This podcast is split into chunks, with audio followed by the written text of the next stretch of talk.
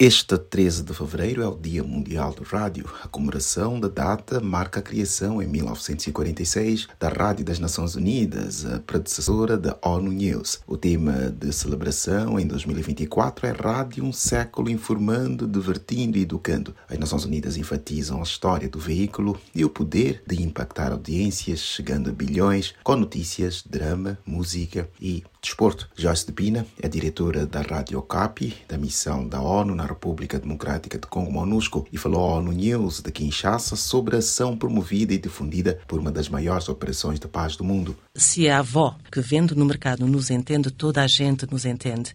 E num país como o Congo, enorme, com imensas discrepâncias, com acesso ainda relativamente limitado à internet, que se localiza principalmente nas grandes zonas urbanas, a rádio continua a ser uma das únicas fontes de acesso a uma informação credível de grande parte da população. A Rádio Okapi continua nessa tradição. Existe há mais de 20 anos. No dia 25 de fevereiro, vamos celebrar o nosso 22º aniversário. É uma rádio que é adorada pela população, com programas especiais.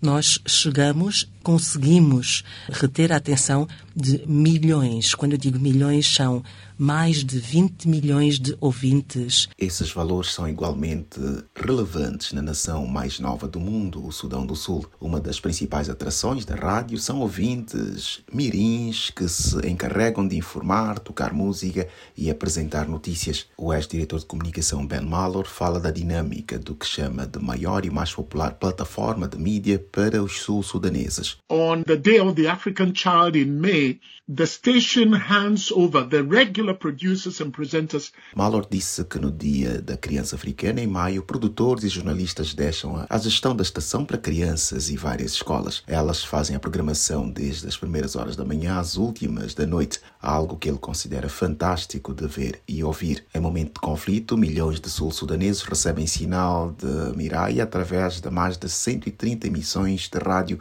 cobrindo 70% das pessoas da nação africana. As celebrações do Dia Mundial do Rádio enfatizam o papel deste meio de comunicação em circunstâncias onde falta segurança pública, como emergências de eletricidade causadas por desastres naturais ou provocados pela ação humana. A proclamação da celebração global do Dia Mundial do Rádio foi feita pela Assembleia Geral das Nações Unidas em 2013.